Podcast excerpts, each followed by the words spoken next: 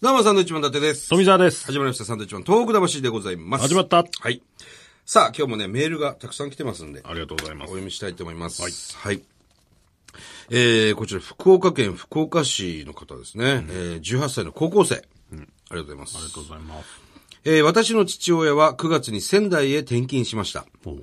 えーちなみに私も以前5年間仙台に住んでいました。えー震災前に引っ越したので、えー震災後の状況はわかりませんでしたが、えー父親曰く、長町とかだいぶ変わったよ。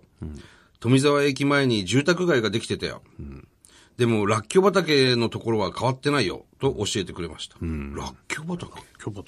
えー7年の歳月を感じながら、えーこれからの仙台生活を父親に教えてもらおうという新しい楽しみができました。ほ私も大学合格したら仙台に旅行したいと思います。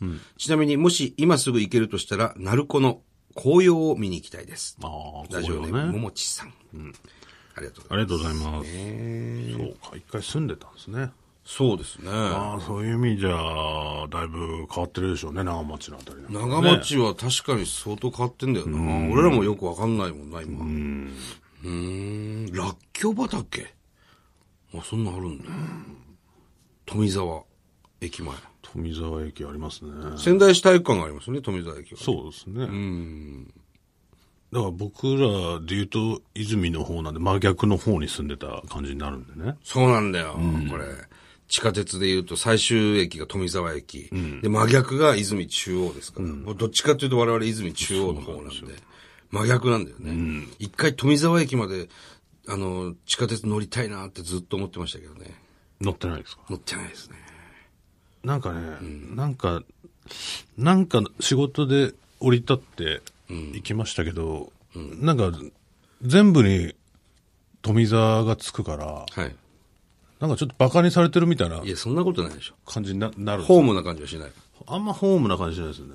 うーん。だからサンドイッチマン僕伊達で富沢ですから、なんか、ああ、確かに仙台っぽいよねって言ってくるんですよ。仙台の人は。うん。伊達はもうそのままじゃないですか。伊達の政宗でありますし政宗公ね。富沢駅で富沢駅。馴染みの深い、そうそうそう。名字。覚えられやすい、らしいんだよね仙台だと、うね。ん。でも仙台以外の人は富沢ってなかなか名字覚えないね覚。えないですね。えっと、宮沢はさ、って言われるね。富沢だよそうそうそう。言っていきたいな。小島だよ、みたいなとこですからね。うん、覚えてくださいね、そろそろ。お願いします。さあ、続きまして、えー、滋賀のマー君。マー君。ありがとうございます。49歳男性の方。えー、サンドの伊達さん、富澤さん、スタッフの皆さん、こんばんは。こんばんは初めてメールしますお。えー、ラジコプレミアムエリアフリーで番組を聞いております。ちょっと何言ってるかわかんないですけどね。あるんですよ、ね。えー、サンドイッチマンのトーク魂の番組、えー、サンドイッチマンのトーク魂の番組を聞き始めた頃から、えー僕は富澤さんの、始まったが好 き。たったそれだけのメールですね、これはね。これ、だから前はバイビーでしたっけはいはいはい。好きだみたいな人いますけど、やっぱそういうことなんですよね。やどういうことですかっぱそういうのが好きだっていう人いるんだなっていう、だからママニアですよね。マニアですね。始まった完っ全にてやつですよ。はいはい。それが好きですっていうわざわざメール。嬉しいですよね。だからこうい本うの来もう読まないぐらいのラメールですけどえね。ーでも読んじゃいましたからね、はいこれからもね、言い続けていきたいなと思いますけこどういね、う人が一人でもいる限りね、ええはい勝手にやってください。ありがとうございます。えー続きまして、えー3.11ネーム、エイジャの息子さん。えーこの方は、岩手県の方ですね。ありがありとうがとうごございざいます。ます。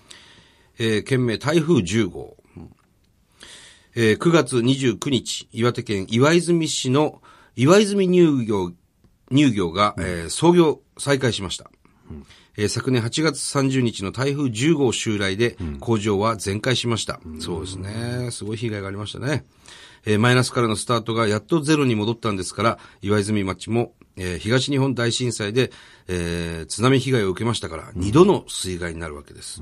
いろいろあっての再開、拍手したいですということですね。うーん、そうなんですよね。そう、岩泉乳業ね、こうさ創業再開したっていうのはもうニュースでやってました、確かに。なんか、そういう被害を受ける場所って結構なんか同じ場所だったりするじゃないですか。なんか続けてきたりすんだよな。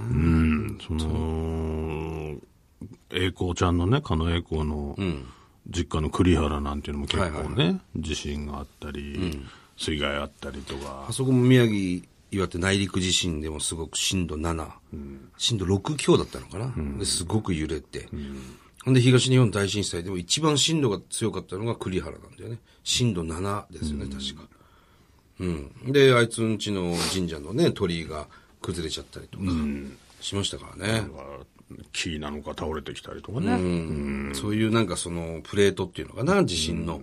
そういうとこ乗っかってんのかな、もしかしたら。なんか、嫌ですよね、そういう。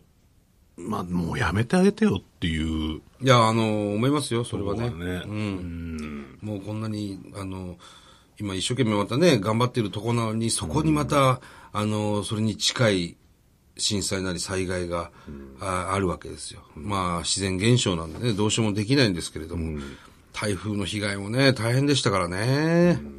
うん。んでもなんか、しっかりまたこう、戻して、マイナスからのスタートがやっとゼロに戻ったんで、これから頑張るんだっていう、またこの、元気のあるメールですよね。ねうん。いろいろあっての再会、拍手したいですって、これ多分自分たちにとか、そういうことなんでしょうけどね。結構だからその漁師さんとかもそうですけど、そういうことがあった時に、うん、じゃあもう引っ越したいですかっていうといやここでやりたいっていう人が多いんだよねみんな好きなんですよ。そうかその場所の魅力があるわけだねそうそうそうそう、それが勝るんだね。うん。なるほどね。いや、もうこれ、また我々も岩手行かないといけませんね。ですねはい。さあ、続きまして、えー、ラジオネーム、船岡観音さんですね。これは茅ヶ崎の方ですね、神奈川県のね。茅ヶ崎えー茅ヶ崎で聞いています。あの時お二人は気仙沼にいたそうですが、私はあの大震災を閖上げで経験しました。自宅と女房と双子の娘を亡くしました。早もんであれから7年も経ちましたが、えー津波を見ると怖いし、未だに女房と双子の娘が亡くなったとは信じたくありません。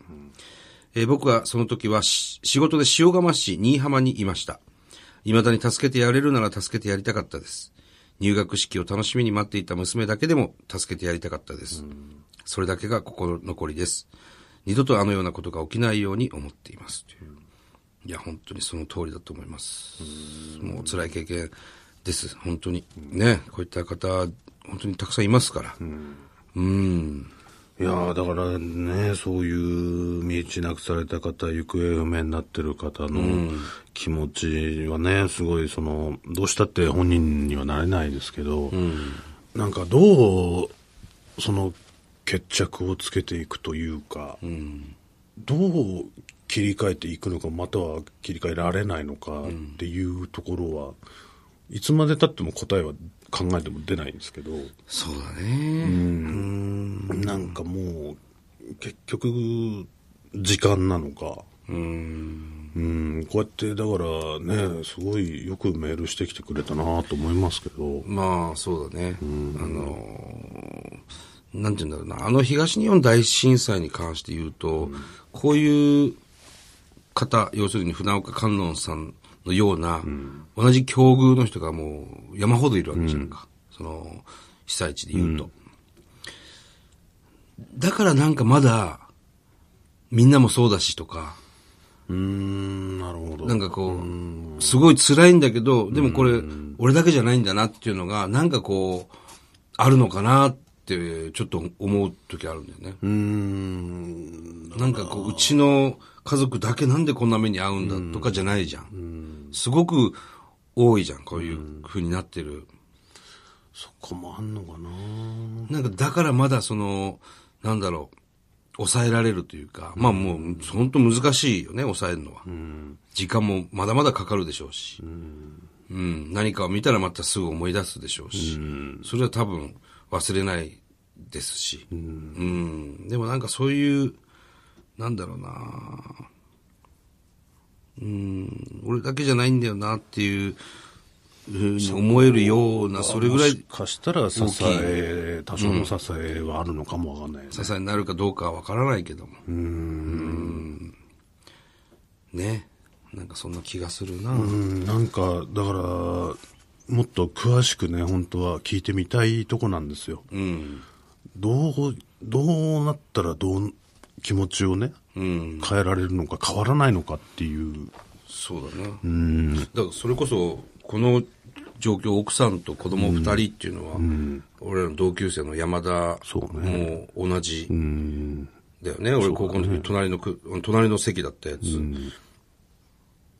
まあ本当仕事でちょっと離れてて、ずっと会えなくて、そしたらやっぱ亡くなっていて、娘だったのかな、うん子供と、奥さんと亡くして、うんでも彼はそれに耐えられなかったわけですよ。 1年後ですか。うん、1年後に自ら命を絶ったわけなんですけど、でも多分本当に同じような状況にはなってたでしょうし、この方も。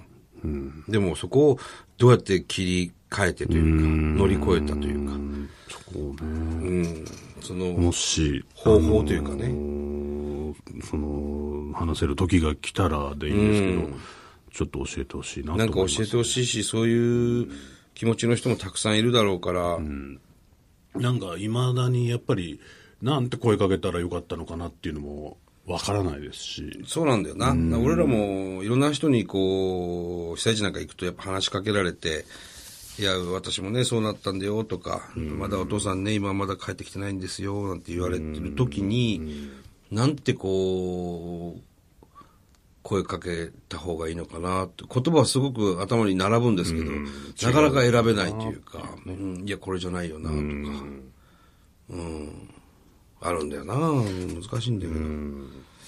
うんまたぜひ、そうですね。ね、連なんか、絡いただければと思います。知りたいですね。あの、本当に。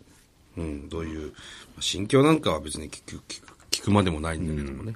ここまでの、どうやって乗り越えてきたのか。まあ、もちろんまだ乗り越えてないのかもしれないですけど。ね。